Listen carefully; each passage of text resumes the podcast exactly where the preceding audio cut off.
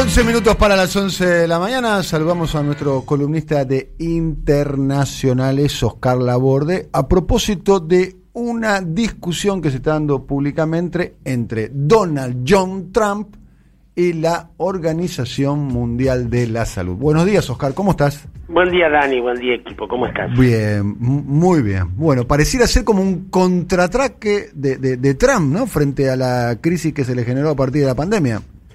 Sí, eh, es una discusión eh, elevada porque se está jugando con muchos muertos en el medio, con muchos recursos, con mucho peligro. Lo concreto es que Trump le declaró la guerra a la OMS, eh, en, la, en, la, persona, digamos, del etíope Gebreyesus, y dice que no va a aportar más esos 500 millones de dólares anuales que hacía, pero además de eso hace una serie de acusaciones gravísimas. Está claro que, como hizo con Venezuela antes, como hizo en otras circunstancias, tratando de disimular o distraer la atención de una situación descontrolada que hay en Estados Unidos, ¿no? Es decir, ayer murieron eh, 5.000 personas, ¿no? Digamos, de las ah, ¿En un solo día 5.000 personas? Sí, sí, sí, 30.000 es en total. Ayer solamente murieron 5.000 personas, 4.491 para ser exactos y lleva, digamos, 34.500 muertos, eh, 675.000 casos, Daniel. Ayer hubo 30.000 casos nuevos, 675.000 casos eh, y eh, bueno, 5.000 muertos en un día y la cifra elevada cerca de 35.000. Son, digamos, eh, situaciones que van escalando. La economía está en el mismo sentido decadente, 22 millones de, desocupados, está en el 17%, en la última semana hubo 5 millones de personas que perdieron el empleo, y efectivamente sí hubo una, una, una ayuda, un, un estímulo fiscal aprobado, muy grande, digamos, acá para el debate que tenemos nosotros en relación a qué porcentaje de, de fondos estamos recaudando, Estados Unidos le dispuso el 12% del Producto Bruto, un fondo que representa el 12% del Producto Bruto para eso. Pero bueno, a lo Trump, resulta que, eso, que ese estímulo fiscal se distribuye por cheques de 1.200 dólares cada uno, 2.400 en caso de matrimonio, más 500 dólares por hijo menores de 17 años, firmados por Trump. Entonces va a haber 70 millones de cheques que le llegan al domicilio, digamos, al banco de cada uno de las personas que han sido elegidas como por la necesidad de ser asistidas, firmados por Trump. Esto es el triple, son 2 billones de dólares, 2 millones de millones, el triple de lo que se utilizó para el salvataje de todos los bancos en el 2008. Eh, en el medio de esta, de esta escalada terrible, fatal, trágica de la pandemia, abre la economía, ¿no? Creó un equipo del este, Consejo para la Reapertura de América, sin médicos, sin científicos, bueno, ahí está su hija, su yerno, economistas y empresarios, y han resuelto abrir la economía. Deja en manos de gobernadores la instrumentación, pero dio la indicación de abrir la economía en tres fases. La primera ya es que, bueno, restaurantes, cines, aún con distancia lo hacen.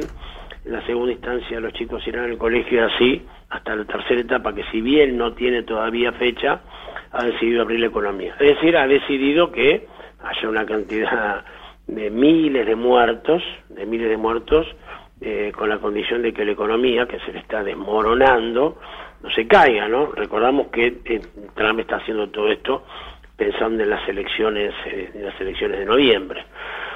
Decide pelearse con la OMS, bueno, originalmente había culpado a China de, ser la responsable del virus, después había amenazado con atacar a Venezuela, hablamos, ¿no? Entonces, o culpar a otro, distracción, ahora ataca fuertemente la OMS, con argumentos, ¿no? Porque efectivamente aparece antes de ayer, Daniel, un correo de Taiwán, que es una que es un país no reconocido por la OMS, ¿no? Es una es un territorio que reclama la República Popular China, un territorio que se constituye, una isla grande, tiene 27 millones de habitantes, eh, es una isla donde van los nacionalistas chinos luego de que pierden la guerra civil contra los comunistas, Y allí, bueno, se desarrollan. Últimamente el crecimiento de China hace que se haya achicado mucho la influencia de Taiwán y entonces no es reconocida por la OMS.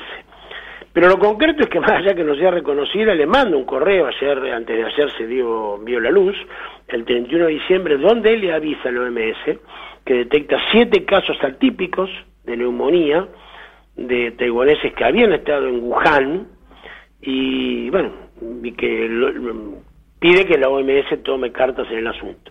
No lo hace, Taiwán, digamos, sí toma medidas fuertes, lo concreto es que Taiwán tiene solamente 385 casos de coronavirus y 6 muertos.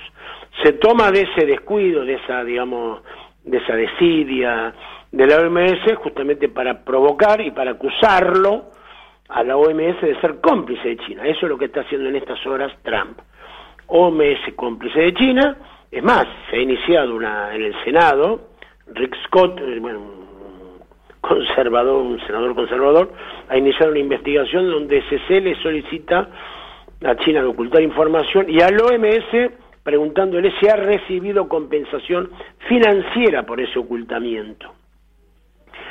Entonces, bueno, la guerra está en pleno en pleno ejercicio eh, y además de elegir a, la OMS, que, lo, que Trump se había peleado ya, lo vimos varias veces en, esta columna, con la mayoría de los organismos internacionales que habían sido los pilares de la política internacional, ¿no? Trump denosta a, las Naciones Unidas, ataca a la Organización Mundial de Comercio, en fin, tiene un desprecio, eh, se aleja de la OTAN, se distancia de Europa, rompiendo la histórica alianza transatlántica, eh, y con la OMS ahora, ya la venía, digamos, por supuesto, mm, argumentando la inutilidad, la, cantidad de burócratas, digamos, que, que no saben nada y que gastan mucha plata, y el otro enemigo, además del OMS en esta campaña, es Bill Gates, y acusa claramente al director de la OMS estar asociado, estar, digamos,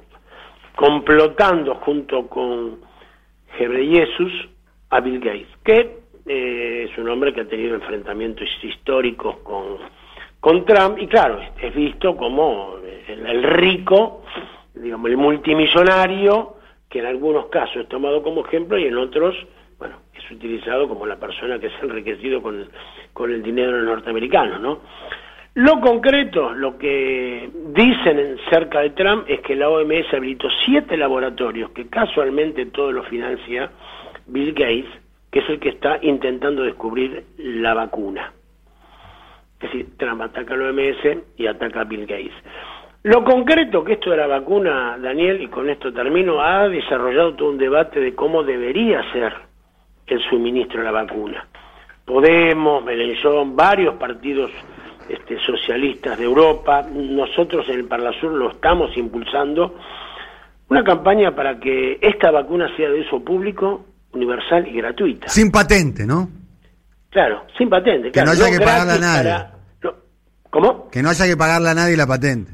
Claro, nadie, porque, bueno, el, argumento fuerte es, este, lo único que faltaba que de esta que alguien venga a con esto, ¿no? Claro, es decir, lo único que faltaba con esta tragedia que los ricos sean aún más ricos y haya que pagar para saldar una cosa que es una, una pandemia, no sabe por quién provocada, pero que esencialmente afecta a los más pobres, ¿no?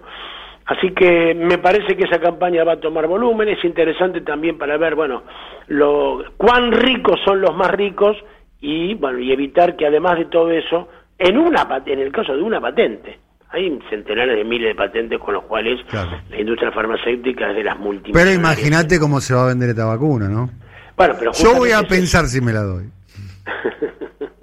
Un voy a pensar, voy a reflexionar.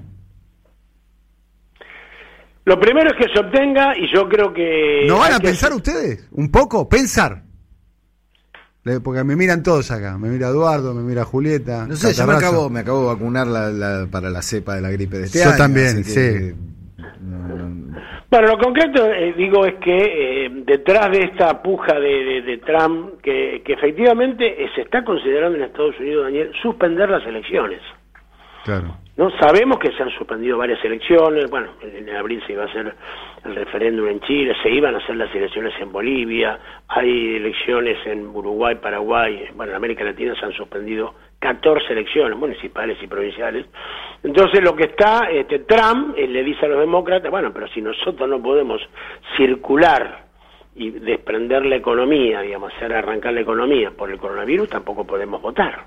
Mm. Está tirando la idea que tal vez en esta pandemia no es un momento conveniente, Trump todavía no está seguro que pierda, pero esa, esa garantía que tenía hace unos meses no la tiene, no suspenda la selección. Así que todo esto tiene que ver con esta guerra declarada, que es muy grave, porque la Organización Mundial de la Salud en estas horas debería estar coordinando eh, la pelea contra esta pandemia. Lo concreto, por último, es que efectivamente la Organización Mundial de la Salud tuvo muchos desaciertos. El 31 de enero le dijo a los rusos que no conviene cerrar la economía, no se sabe nunca si había que usar barbijos o no, y de todo eso se aprovecha Trump para sus intereses. Un abrazo, querido Oscar, un abrazo. Abrazo a todos. Hasta luego. Eh, Oscar Laborde hablando del vínculo entre Donald Trump y la Organización Mundial de la Salud.